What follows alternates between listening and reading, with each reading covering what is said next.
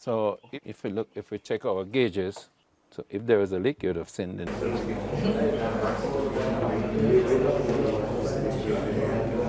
Hope all of you had a nice weekend. So I enjoyed my.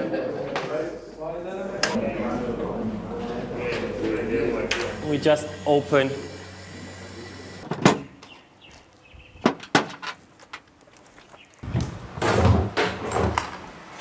I'm enjoying it.